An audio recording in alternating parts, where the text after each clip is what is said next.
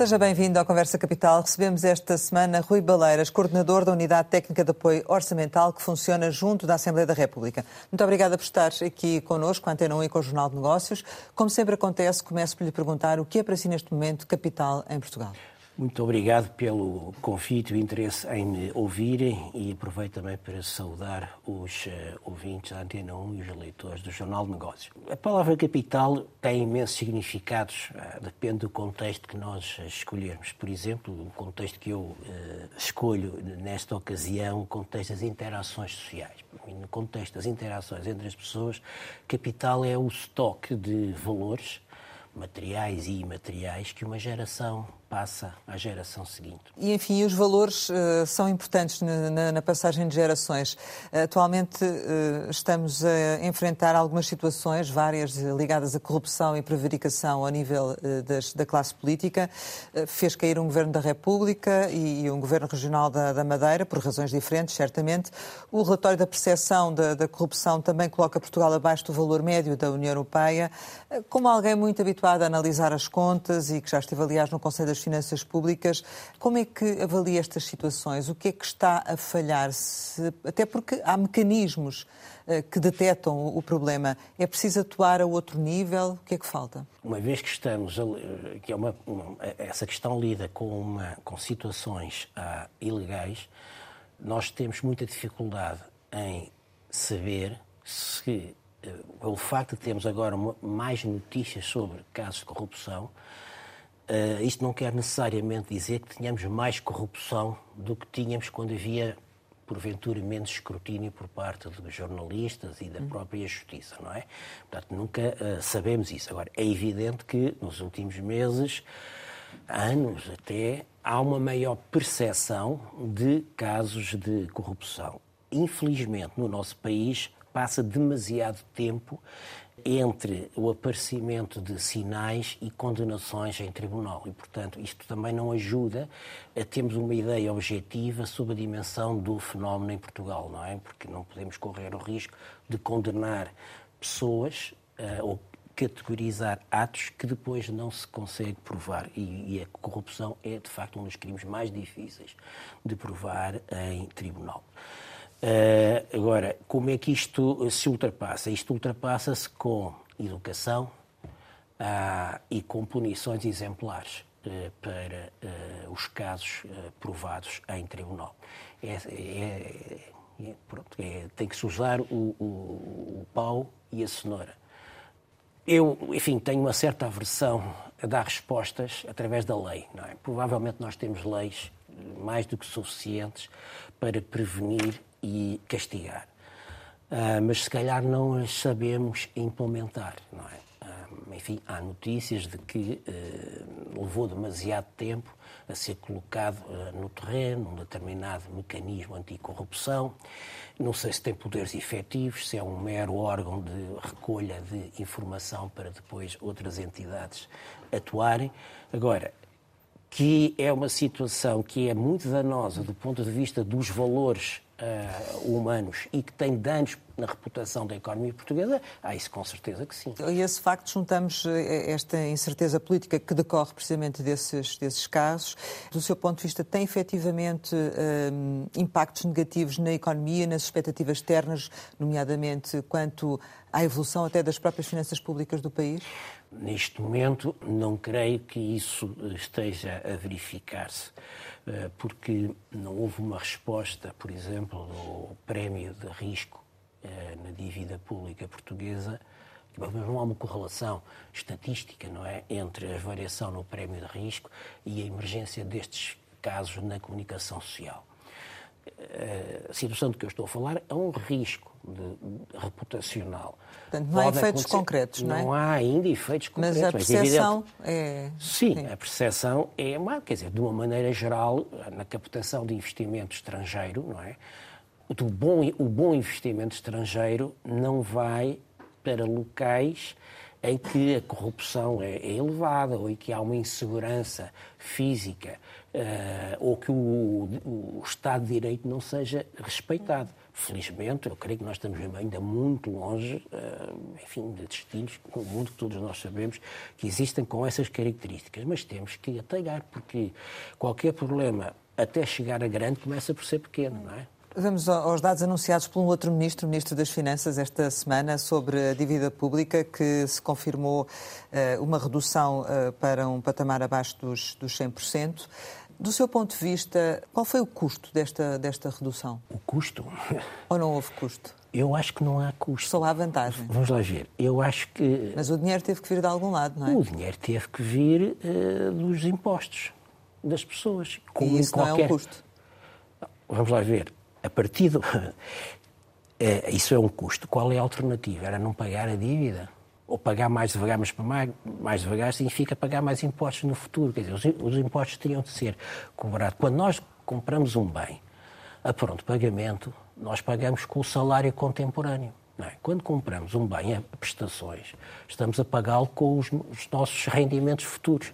É o mesmo com a despesa pública ou ela é paga com impostos cobrados contemporaneamente à realização da despesa, ou é paga com impostos no futuro, ou seja, com dívida pública. A certa altura ouvimos, tivemos a informação de que algumas empresas públicas tiveram de contribuir também para, para isso. Sim, isso provavelmente isso iremos saber nas próximas semanas quais foram as operações, eventualmente de natureza não recorrente, que foram feitas para esse efeito. Portanto, eu não, não quero comentar operações que não conheço ainda. Mas vê isto como um objetivo político? Ou eu acho que há aqui um objetivo simbólico. A, a política vive muitas vezes de símbolos, não é? E patamar 100% é, da dívida pública era um desses símbolos. Quer dizer, realmente, provavelmente, quer dizer, o, o, o governo em funções que tiver baixado ao fim de tantas, tantos anos a dívida abaixo dos 100%, se for uma descida sustentada, enfim, fica no currículo. Mas não é mais do que um, um número, quer dizer, porque na realidade ser 100%, ser 100,1 ou, 100, ou 99,9, a diferença não tem significado.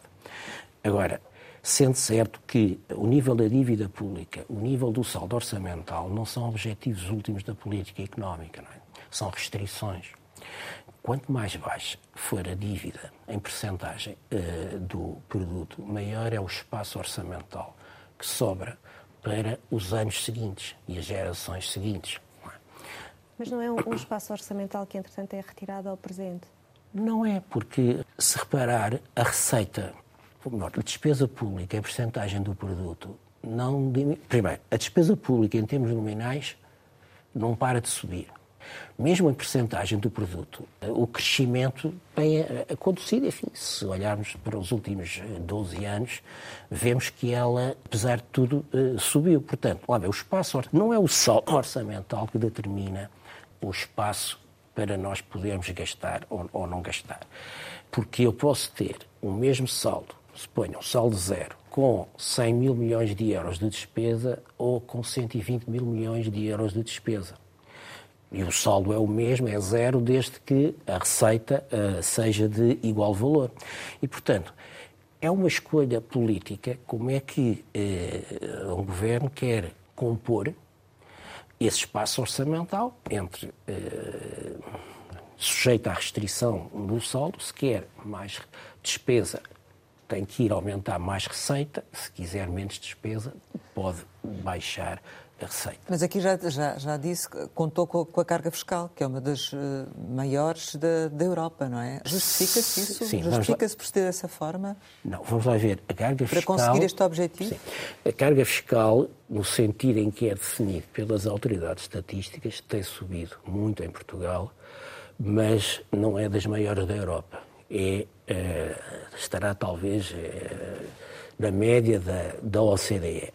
Mas uma coisa, um conceito diferente e, porventura, mais relevante para cada contribuinte individual é o esforço fiscal, isto é, qual é a percentagem do rendimento de uma pessoa que é uh, absorvida, afeta ao pagamento de impostos. Bom, e aí nós temos uma grande heterogeneidade entre os portugueses. Não é? Há mais de metade das famílias que não paga IRS. E isso faz toda a diferença, porque entre aquelas que pagam, a carga, este esforço fiscal é de facto enorme. E, sobretudo, quando olhamos para uh, o mercado de trabalho como um elevador social. Porquê? Por causa de, de por termos uma estrutura progressiva no IRS, somada aos, aos 11% da TSU e aos 23,75% da TSU das entidades patronais, nós temos uma, uma taxa marginal sobre o rendimento do trabalho brutal. Quer dizer, começa a sei lá, por um salário de bruto de abaixo dos 1.900 euros, não é que não é nada de especial em termos internacionais, já se está a pagar, eh, penso que 37% de taxa marginal de IRS, mais 11% de segurança social, é cerca de metade.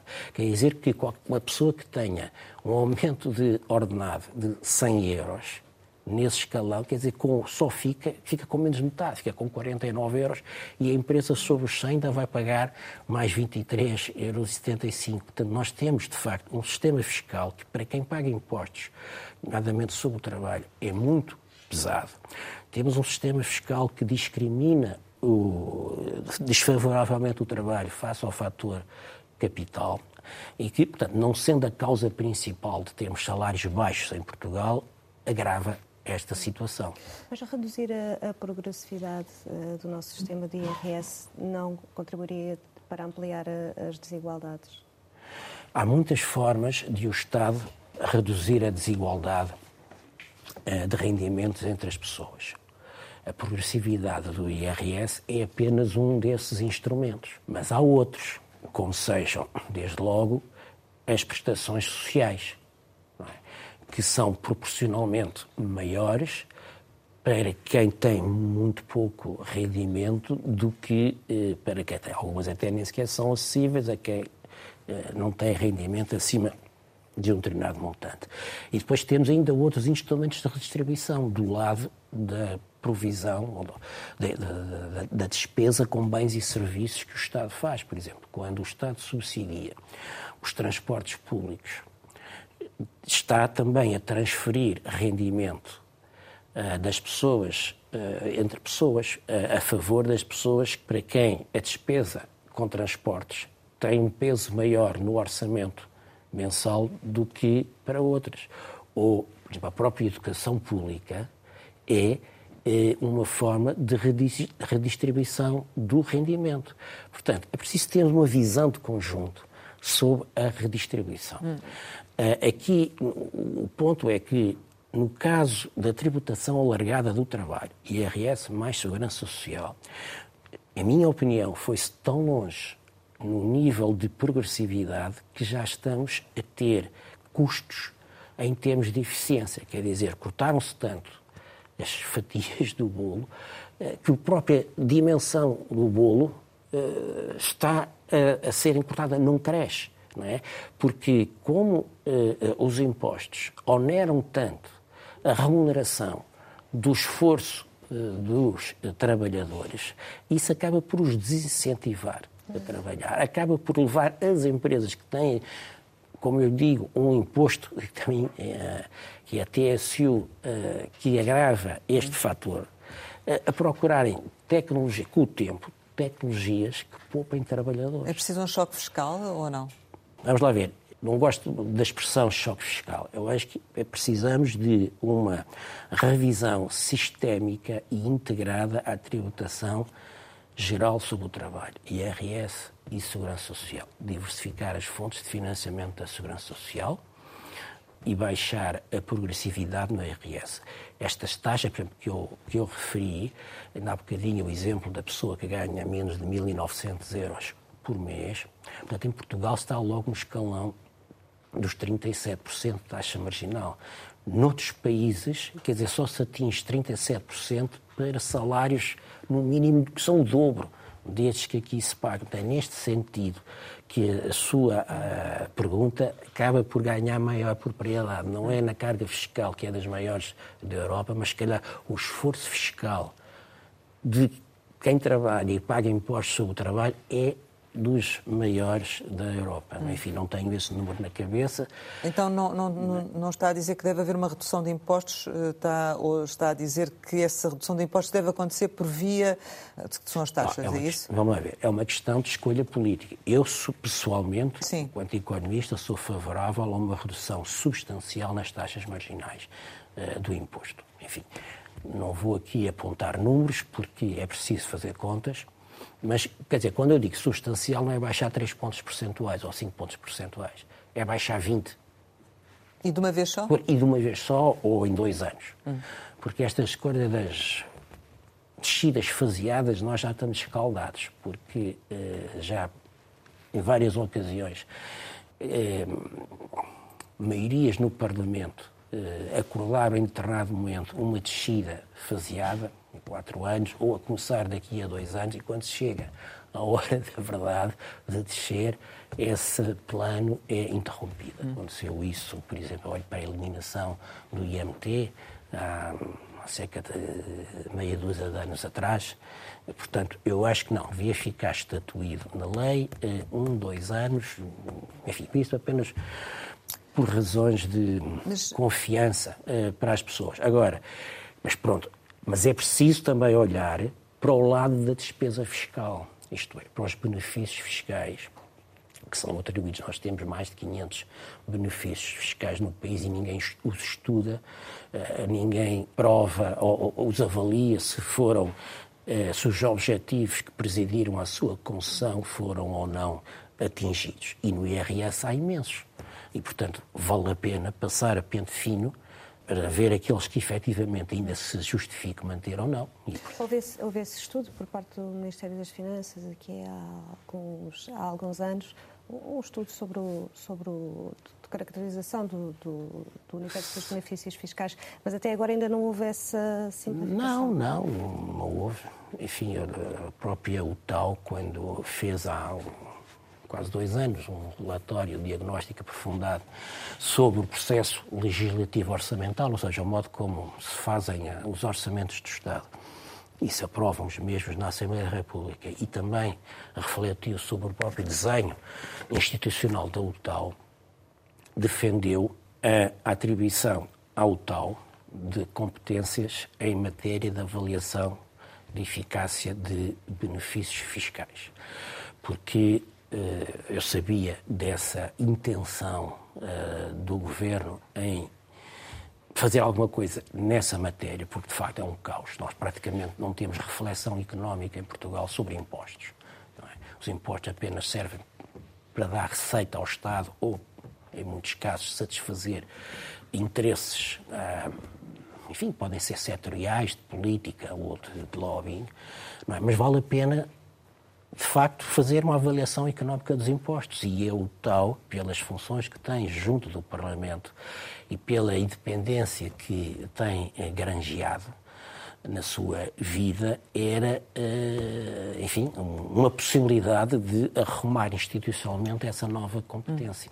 Hum. Voltando aqui um bocadinho ainda à questão da, da dívida e, e num contexto mais geral, é possível no atual cenário macroeconómico conseguir aumentar salários, reduzir carga fiscal, pagar a dívida pública e ter excedente orçamental ainda assim? É, matematicamente é. Aliás, a trajetória dos últimos anos mostrou isso. Ou seja, os salários aumentaram muito pouco, menos do que gostaríamos, sem dúvida. Houve crescimento económico e, como o saldo, uh, e, e, e, teve saldo, e a dívida desceu. Hum. Uh, é claro que quando falamos da dívida em percentagem do PIB, ajuda, o crescimento do PIB ajuda ele próprio à, à, descida do rácio. Mas o, o, meu ponto não é esse, vamos lá ver. É, eu acho que o nível de saldo e uh, o nível da dívida não devem ser o objetivo último, devem ser instrumentais. Porque o objetivo último das políticas públicas é contribuir para melhorar a prosperidade das pessoas, não é? E, portanto, nós temos que nos concentrar em encontrar medidas que avaliem a eficácia da qualidade dos serviços que são prestados aos cidadãos. Claro que as finanças públicas são um instrumento que alimenta eh, muitas políticas públicas, mas devem funcionar é com, digamos, uma restrição, isto é, nós neste momento temos uma situação muito confortável, que deu, custou muito dinheiro, muito esforço a todos os portugueses chegarmos o, progresso que fizemos nos últimos 10 anos, de 2013 para cá, é absolutamente notável em termos dos principais uh, equilíbrios macroeconómicos, que são as finanças públicas, mercado de trabalho e conta externa. Quer dizer, nós há, há 10 anos estávamos completamente desequilibrados nestes três indicadores. E, mal ou bem, é verdade agora é que em 2000, no início de 2024 nós temos uh, o desequilíbrio das contas públicas muito contido. Claro que a dívida continua muito elevada e tem de continuar a, a ser uh, uma preocupação. Essa é uma opção que para, para, para o futuro deve Eu continuar. Acho que sim, sim, porque nós precisamos. Seria, seria nós mal voltar atrás. Exatamente, nós sim, precisamos de ter liberdade. Dívida, nós precisamos mal. de ter sim. liberdade para fazer as nossas escolhas. Não queremos que, se vier aí uma nova crise muito profunda, uh, sejamos apanhados sem espaço orçamental. Disse-se, e é verdade, que quando veio a crise pandémica, a resposta pública em Portugal foi inferior em percentagem do PIB do que noutros países europeus. É verdade, mas a razão é porque o nosso ponto de partida era pior do que a Alemanha ou os Países Baixos, que tiveram um maior esforço relativo a combater a pandemia. Portanto, o que nós temos de fazer é caminhar nesse sentido, de criar almofadas, para que não dependamos de ajuda estrangeira. Vamos então falar sobre essas almofadas. O Conselho das Finanças Públicas, eh, nas projeções macroeconómicas, disse que tem havido orçamentos que têm sido prudentes, mas que a despesa tem sido uh, subestimada. Isso acontece também nos resultados da execução orçamental de, de 23 ou não? Não, vamos lá ver. Há, que já são conhecidos. Há é? traços, há traços um, do previsor do Ministério das Finanças que há sete ou oito anos são, são comuns. Quer dizer, tipicamente as previsões de eh, receita fiscal e contributiva são inferiores ao resultado que se consegue e, portanto, esta é uma subestimação que eu diria que é, que é comportamental, porque é recorrente, quer dizer, ao fim de sete ou oito anos a fazer da mesma maneira, eh, não é um erro, é um padrão. Também há um, um outro desvio que é recorrente, que é a sobreestimação do investimento não é? No investimento público, todos os anos se prevê muito mais do que aquilo que é, que é conseguido. Bom, e há uma explicação, digamos, de economia política para este comportamento. Uh, lá ver, a gente pode dizer que estas previsões são prudentes do ponto de vista do agente Ministério das Finanças. Porquê? Porque o ajuda a conter as expectativas de mais despesa por parte da sociedade e logo, desde logo dos ministros setoriais a quem ele tem que ceder a receita dos impostos para efetuar despesa, não é? Porque diz assim, bom, a nossa previsão de receita, porque enfim, mais de dois terços da receita é impostos e segurança social. Não dá, não vai dar, e portanto não há dinheiro para mais despesa. E depois, a despesa onde há maior flexibilidade todos os anos para aumentar e diminuir é a despesa de investimento, a despesa de capital, também transferências de capital e investimento. Sempre foi na nossa história orçamental a válvula de ajustamento das crises, nas crises de austeridade. E depois, isto é simpático durante a época do orçamento. Aí vem aqui o argumento de economia política, porque o governo apresenta-se sempre em outubro dizendo que os impostos, que a carga fiscal não aumenta, ou aumenta muito pouquinho, ou até vai descer em relação ao ano passado. Claro que isto tem um impacto de curto prazo na reputação do governo, que é melhor do que ele se apresentasse com uma proposta mais realista de previsão da receita fiscal, que mostrava um aumento maior face uh, ao ano anterior. E, portanto, acreditando que os agentes políticos e os comentadores da imprensa são míopes, é? e, portanto, não se apercebem que este é um padrão recorrente, é uma estratégia que paga no curto prazo. É? Ah, e o mesmo em relação à despesa, quer dizer, eh, nós sabemos como em Portugal se acha, a grande geral dos cidadãos, que o Estado não investe, eh, os serviços públicos estão, estão mal por falta de investimento. Mas ao final Ora bem, dia, e por isso é as importa? previsões são empoladas, não é? Certo. Mas uh, também pelo mesmo argumento de, de economia política. Mas no fim do dia, esta estratégia de comunicação acabou por ajudar a conseguir o resultado orçamentais de 2023. É, nesta semana sabemos uh, os resultados em contabilidade pública para o conjunto do ano, os 4,3 mil milhões uh, de euros uh, no, no excedente o que é que lhe parece que depois, na tradução para a contabilidade nacional, ah, já disse, ah, o tal já, já referiu que acredita que o excedente ficará acima dos 0,8% do PIB. Como é que se poderá traduzir este, este valor Bom, da contabilidade? É assim, é, não lhe vou dar nenhum valor exato porque é preciso fazer contas e estamos à espera também de informação adicional por parte do, do INE, do Ministério das Finanças, para precisamente percebemos como é que, eh, quais são os ajustamentos, e são dezenas deles, a este valor dos 4.330 até chegar ao valor do saldo em contabilidade nacional, é, uma, é preciso informação muito fina que não existe no domínio público. E é por isso que é o INE que, tem, que, tem, que é a autoridade estatística para dizer qual será o saldo. Bom, mas Dito isto, eh, diria que eh, este saldo, que volta a ser positivo, e eu penso que este ano é o, será talvez, enfim, não tenho exatamente a certeza, mas é capaz de ser o primeiro ano, desde 1999, que é o ano a partir do qual nós temos as séries orçamentais trimestrais, em que temos quatro trimestres com saldo positivo.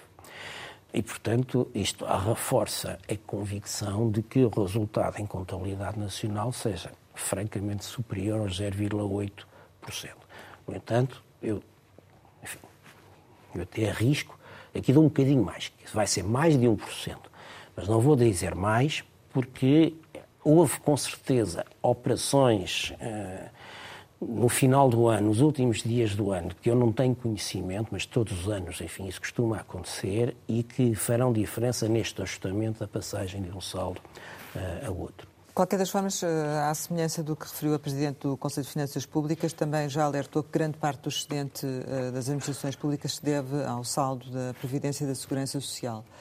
Uh, há o risco do saldo da Segurança Social não ser todo afetado à, à, reserva para pagar pensões, Fundo de Estabilização Financeira e Segurança Social? Isso pode acontecer? Se a lei for cumprida, não. E qual é a lei? Aqui é a lei de enquadramento orçamental. A lei de enquadramento orçamental tem um artigo, que é o 21 que já prescreve o destino a dar aos excedentes orçamentais.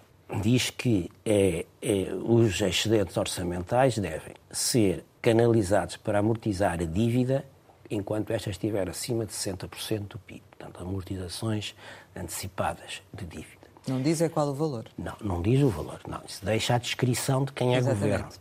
Também diz que deve ser transferido para o Fundo de Estabilização Financeira da Segurança Social o excedente do regime previdencial deste sistema de previdência.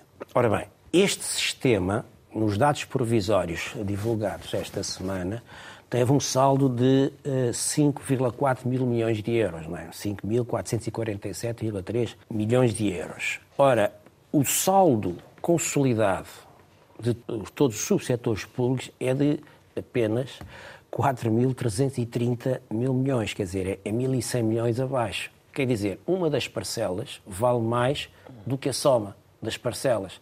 Portanto, isto mesmo que, enfim, não seja transferida a totalidade do saldo do sistema previdencial, mostra que era preciso não passar a maior parte para amortizar a dívida pública e ainda descobrir uma folga para o tal fundo adicional.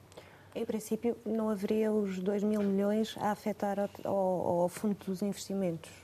Não, bem, para já tinha de haver uma consagração legal. Este artigo da LEO tem de ser mudado, porque, como vê, estes dois destinos são aqueles que estão previstos na lei enfim, com os valores que, que estamos a ver, eh, já estão consumidos, digamos assim.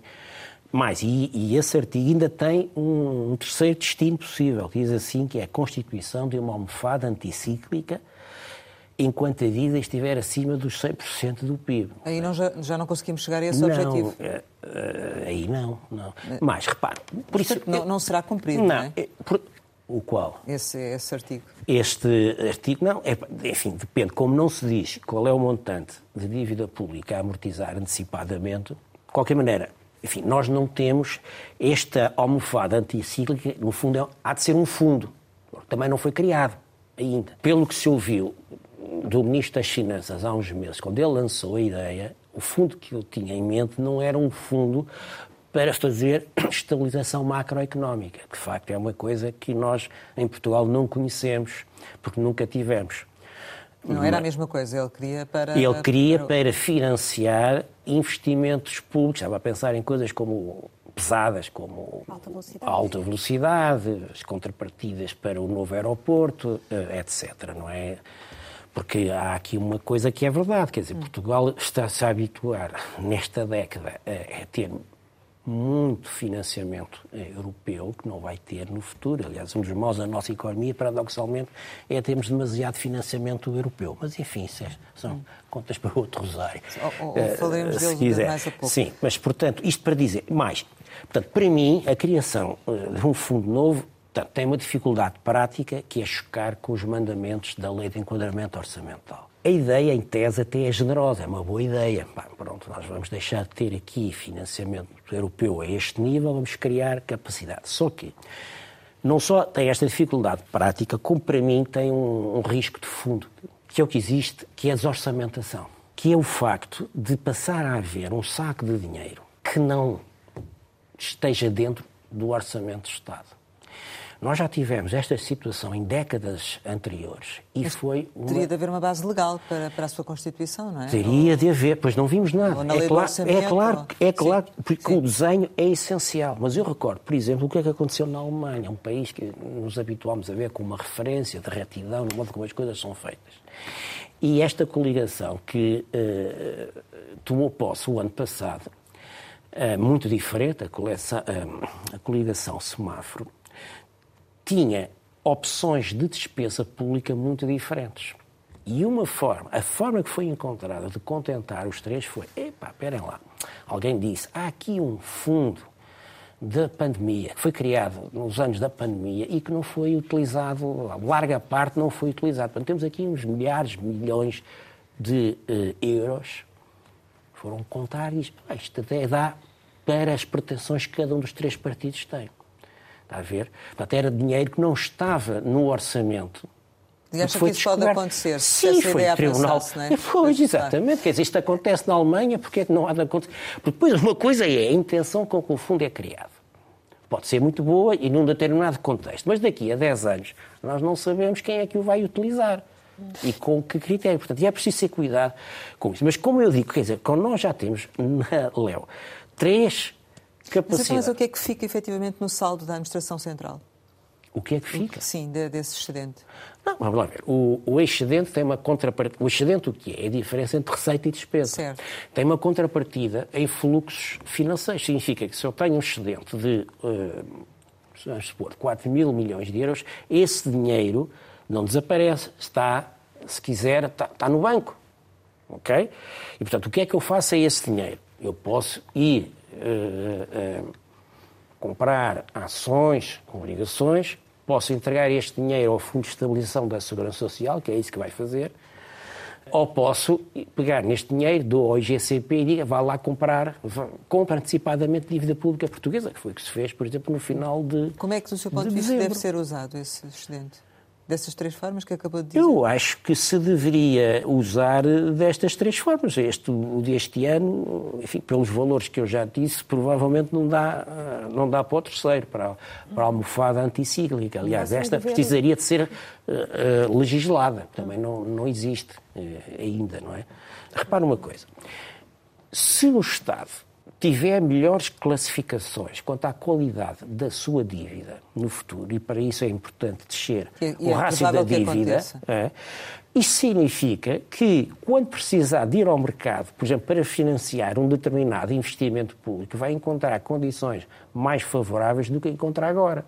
Portanto, utilizar o excedente para amortizar dívida pública não dificulta o financiamento de investimento público no futuro.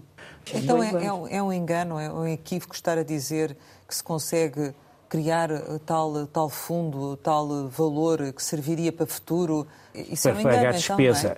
Então, não, é? não, eu acho que não, não tem pernas para andar este ano. Claro que se se mantiverem estes eh, excedentes desta ordem de grandeza, a dificuldade prática que eu estou a mencionar pode ser removida, mas depois vamos à, às razões, à racionalidade económica. Uh, fará sentido. Esse fundo não será preferível criar antes, mas é a tal almofada para anticíclica, aquilo que nos permite efetuar mais despesa pública ou cortar impostos quando a economia estiver em recessão. Vamos ter que avançar porque já estamos. É o tempo corre, corre célere, não é? Uh, em relação às novas regras orçamentais uh, para aplicar uhum. uh, em 2025 já estão praticamente fechadas. Parece que poderão ser mais ou menos exigentes face a este período recente em que uh, o PIB deu um grande contributo para a redução da, da dívida pública? Para bem, como o nosso ponto de partida agora é francamente melhor do que era há, há sete, há oito ou há dez anos atrás, quando uh, estivemos sob o procedimento de déficit excessivo. E, portanto, se as novas regras ficarem como estão no projeto enviado para negociação entre Conselho, Parlamento e, e Comissão, e pode não ficar, portanto, aqui não, não está fechado, mas na versão da proposta de regulamento, a restrição para nós é menos restritiva, a, redução, a regra de, de redução da, da, dívida é menos restritiva do que tem sido até aqui. Portanto, sim, não, não é pior, mas é também porque, enfim, melhorámos o nosso ponto de, de partida, enquanto, por exemplo, outros Estados-membros pioraram. Já falámos aqui sobre a questão do, do, do choque fiscal, ou do, enfim, da, uh, pelo menos é essa palavra que tem sido usada, por, nomeadamente agora por alguns partidos, mas também se tem falado e tem falado sobre os investimentos e uma maior seletividade dos investimentos que o Estado uh, apoia. Um, é possível também ter confiança uh, em grandes efeitos multiplicadores do investimento numa economia desenvolvida como a portuguesa ou, ou não? Tudo depende do investimento. É assim mais do que do valor. Eu posso pegar em 10 mil milhões de euros e gastar metade a fazer buracos pelo país fora e a outra metade a tapar os buracos. Bom, isto tem um efeito na economia do curto prazo, que é através dos salários e das compras da construção civil que eu faço. Ou seja, só tem um efeito temporário na procura. Efeito reprodutor no sentido que me estava a dizer, é zero, porque não afeta a capacidade de produção futura da economia. Eu posso agarrar nesses 10 mil milhões de euros, sei lá, por exemplo, e tenho uma fábrica de semicondutores, topo de gama, na Europa, ligada a cadeias internacionais de, de, de fornecimento. Teoricamente, é de esperar um retorno para a economia, um efeito multiplicador muito superior ao de uh, meramente abrir e, e fechar buracos. Hum. Pronto. Portanto, a minha resposta, através disto, é para, dizer que tem que ser visto caso a caso. O caso do, do TGV é um caso de insucesso? É, ora bem, o caso do TGV é um caso que nos devia pensar. Uh, eu ainda sou do tempo, uh, uh, e pelo menos a Rosário Lira também, em que nós tivemos um, uma discussão enorme no país sobre o TGV. Não é? Uhum. Começou em 99 e morreu em 2013 ou 2014. E sabia-se, altura eu lembro, em 2007, 2008, a opinião pública sabia muito mais sobre as características das então quatro linhas que estiveram sobre a mesa, uh, e acabou só com uma, que era Lisboa-Porto, do que se sabia no final do mês passado, de dezembro, quando o Estado português assumiu o compromisso de abertura do concurso para a construção do primeiro lance. Eu percebo que, do ponto de vista, lá está, uma vez mais, de economia política, como este tema é um tema controverso e muito complexo, o governo poderá ter achado, pá, quanto mais conversa houver na opinião pública, mais tempo passa e não se decide nada. É o caso do aeroporto, não é? Os então, vários governos, não é? Os vários governos. Então, vamos aqui amarrar-nos já ao primeiro troço de dezenas de troços que a construção desta infraestrutura irá ter nos próximos 20 anos. Não é? Com um argumento que eu, sinceramente, eh, eh, não gostei, que é de, ah, porque há aqui uma cenoura europeia eh, ao virar da esquina, não é? centenas de milhões de euros que representarão, se calhar, aí 25% da despesa de construção deste primeiro troço. Esse dinheiro é um bom pretexto para se fazer, ou não? Não, não é. O não? quê? Ter um subsídio? Então, e quem é que paga os outros 75%? Hum. E mas, mais, mas era uma obra que tinha que ser feita, ou não? É, tem que ser feita. Pois é, tem que ter, aliás, para discutir. Repare, estamos a falar apenas, e esse... É, olha, o TGV tem, é, do lado do, dos gastos, tem duas é, fases grandes. Uma é a fase, digamos, de construção da infraestrutura, que inclui custos com, com expropriações, projetos e depois a, a construção propriamente dita. E depois tem a fase operacional, em que tem custos com a aquisição de comboios, material circulante, pessoal e manutenção das infraestruturas físicas. Agora, do ponto de vista dos benefícios para a economia. E aqui é que, para mim, tenho dificuldade, por causa da nossa geografia.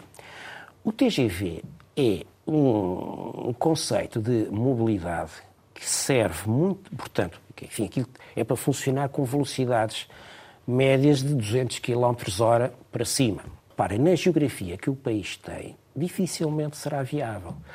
Porque isto é concebido para uh, territórios que, digamos que uh, num arco de 800 km, tenham dezenas de áreas populacionais de pelo menos 400 mil habitantes. Porquê? Porque o TGV, para atingir essas velocidades, não pode parar de 40 e 40 quilómetros. Eu ouço aqui dizer que vamos fazer o TGV Lisboa-Porto, mas vai ter uma estação em Leiria. Não sei se também não vai ter em, em, em, Santarém. Querem também fazer uma para o novo aeroporto de Lisboa, que ficará, não sei, 30, 40 quilómetros de Lisboa, mais Lisboa. Está a ver, só daqui até chegar a Coimbra, a Europa, é? nem, nem 80 quilómetros chega, não é? Mas para isso já temos o Alfa, hum. pendular, não é? Então é um Portanto, investimento inútil? Eu acho que é um investimento muito discutível, sim e que nos vai consumir muitas dezenas de milhões de euros. Quer dizer, para já fala-se de 8 mil milhões, fala-se, quer dizer, porque isto tem certeza é, é enorme, que seja na construção. Eu pergunto, qual é o preço break-even do bilhete? Qual é o preço do bilhete que faz com que. Eu já nem falo dos custos de investimento. Vamos partir do princípio que são pagos pelos contribuintes com, com dívida ou com, com impostos futuros, seguramente, porque será o modelo PPP que, que irá ser escolhido. Mas a exploração, quer dizer, quanto é que tem de ser o bilhete para cobrir os custos de exploração. Vai haver eleições. Eh, está disponível para continuar como coordenador da UTAU, se essa for a intenção da, da Assembleia da República, que vier a ser constituída? Sim, eh, estou. Isso não quer dizer que, enfim, não acho que deva ser promovida com os deputados uma reflexão séria sobre os riscos que é a UTAL uh, enfrenta e o que é que, uh, que, é que eles pretendem uh, da UTAL no futuro, porque, enfim, já é público que eu, enfim, tenho preconizado a atribuição de estatutos ao UTAL. Ah, e sem esses estatutos eu vejo o futuro pouco risonho. Uh, chegamos ao final e, como habitualmente, deixamos ficar algumas palavras para uma resposta rápida. A primeira é Baleiras. É um nome engraçado. Quando era miúdo era gozado, naturalmente, porque não era Baleiras que me chamavam. Baleias, mas enfim, podia ser pior. PIB. É uma medida muito interessante, mas incompleta do bem-estar. António Costa. Um político muito inteligente, perspicaz na gestão do curto, médio prazo, eh, a quem o legado, para quem o legado na história seria maior se tivesse um impulso reformista que não mostrou. Médio Oriente? A casa-mãe de todos os conflitos. Ministério Público? Uma instituição indispensável no Estado de Direito. Democracia? A democracia é o melhor sistema de vida coletiva. Amigos? Não podem faltar. Vida alheia? Que corra bem. Ambição. Ser feliz. Família. O meu porto de abrigo. Futebol. Uma grande diversão, enquanto a idade me permitir. Clube. Sporting. Saudade. É um sentimento agradável, mas que não pode tolher a nossa vontade de agir sobre o futuro. Portugal. É casa de todos os portugueses. Rui Baleiras, muito obrigada por ter estado aqui com a Antena 1 e com o Jornal Negócios. Pode rever este Conversa Capital em www.rtp.pt. Conversa Capital com o coordenador da UTAU, a Unidade Técnica de Apoio Orçamental que funciona junto do Parlamento. Regressamos para a semana, sempre neste dia, esta hora, e claro, contamos consigo.